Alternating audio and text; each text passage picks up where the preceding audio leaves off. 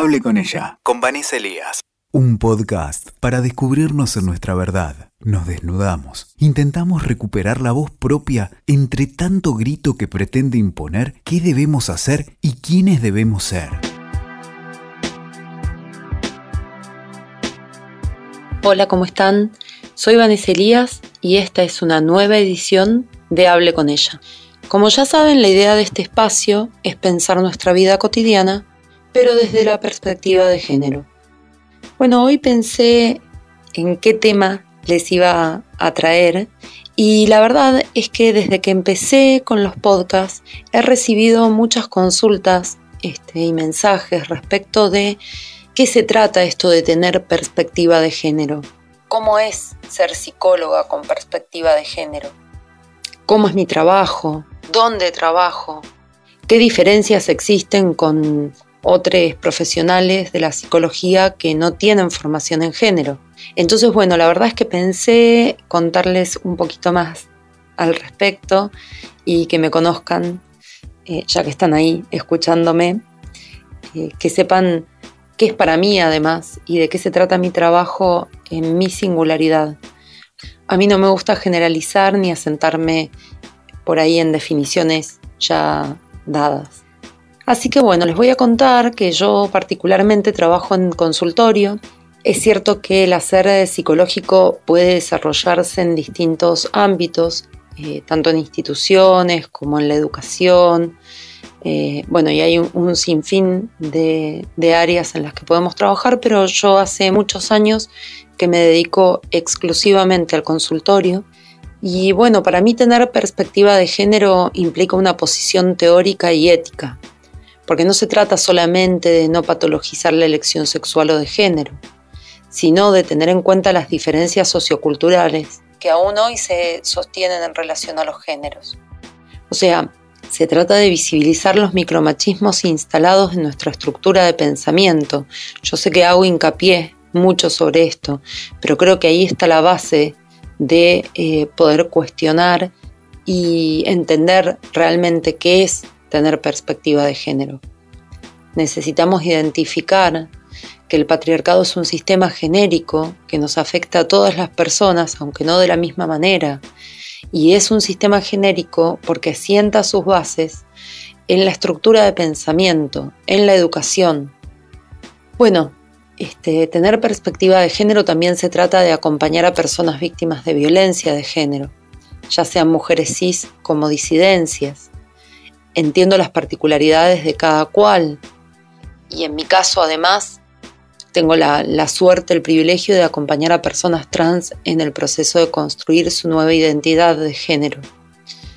Yo parto de la base de que no hay teorías fijas, sino una construcción en equipo.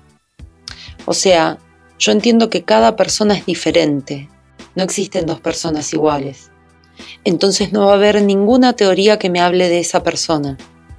Si bien es cierto que tomo herramientas de las diferentes escuelas si considero que pueden este, ayudar, pero mi idea es esta, la de una construcción en equipo con mis pacientes, porque intento brindar un espacio en el cual cada persona exista, no reducir a nadie a una teoría, sino todo lo contrario. Crear una teoría con cada paciente, como les decía. Mis pacientes para mí no son un número. Y yo tengo siempre en cuenta que cuando una persona llega al consultorio, esa suele ser la última opción. Es que nadie está sentada en su casa pensando, mm, tengo dinero de más, no sé qué hacer, bueno, me voy a sacar un turno con la psicóloga. Eso no pasa. Y yo entiendo que esto es así. Y entiendo que frente a mí hay una persona angustiada, que la está pasando mal, y que no necesita que yo la vea como un caso clínico. Entonces, esta es mi base de trabajo. Yo parto de, del siguiente pensamiento. Los problemas de la cabeza son sencillos de resolver y la angustia está en otro lado, en el alma, en el corazón, donde, donde, como le quieran llamar, donde la quieran poner. Eso es lo de menos. No me interesa el rótulo ni la etiqueta. Lo importante es entender que la angustia es una, emoción, un sentimiento que nos atraviesa, que atraviesa nuestros pensamientos, nuestra acción, que, nos toma por completo. y que con eso es con lo que tenemos que trabajar. Para mí el consultorio es sobre todo un lugar de amor y nada sana tanto como el amor. Y yo sé que hoy el amor está subestimado, que es algo cursi, que en los tiempos que corren el, amor no encaja. No encaja tal vez porque responde a otros tiempos. Pero a mí no me importa. Yo me lo apropio y lo resignifico y me hago cargo del amor. Mi consultorio es un lugar de amor y yo sé que eso se siente. Yo amo profundamente a mis pacientes y sé que mis pacientes sienten también esa reciprocidad para conmigo. Y estoy convencida de que esa es una gran herramienta a la hora de sanar. Eh, bueno, además en los casos que lo requieren, asesoro respecto de cómo y dónde hacer la denuncia por violencia, dónde buscar asistencia y representación jurídica, cuáles son los derechos que deben preservarse y cómo debemos trabajar desde lo terapéutico para lograr sostener cada decisión en el tiempo, porque la violencia para mí funciona de una manera muy similar a una adicción.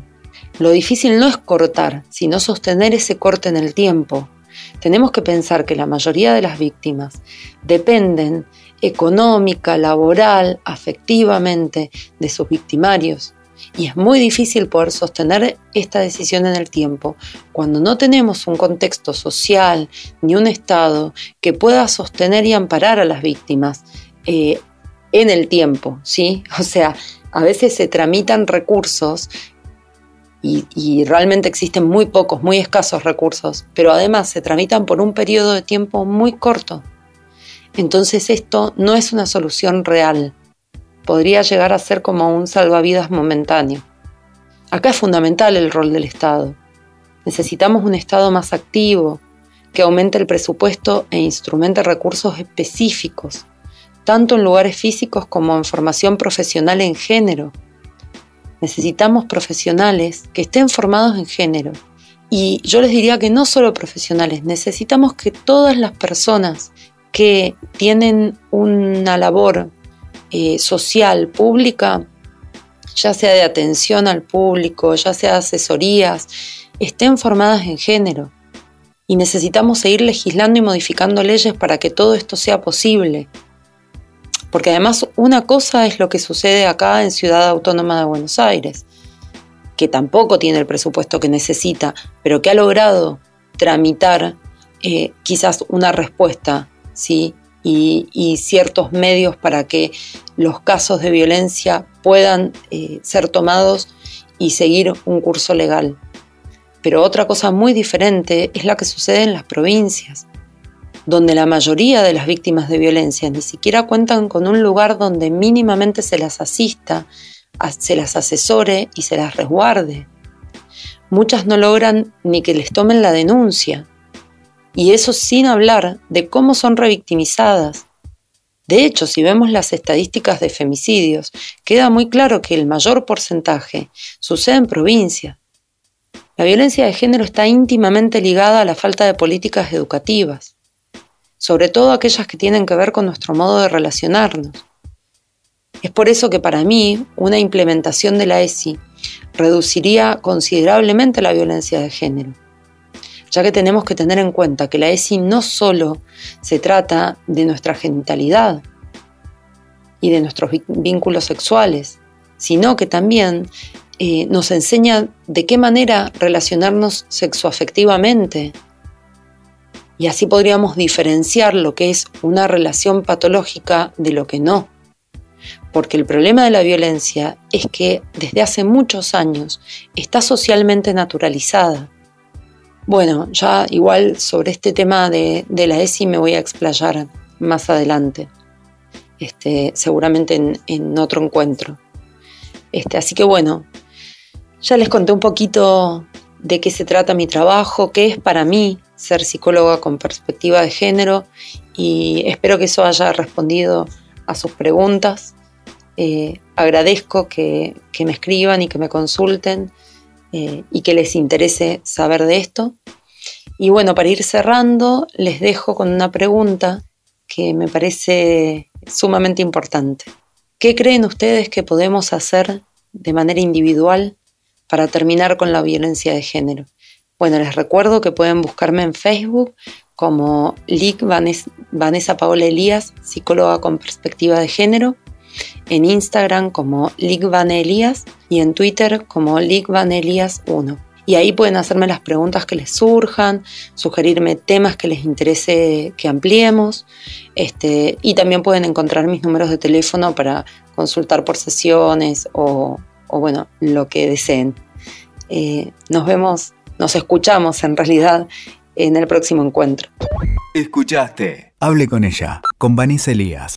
WeToker. Sumamos las partes.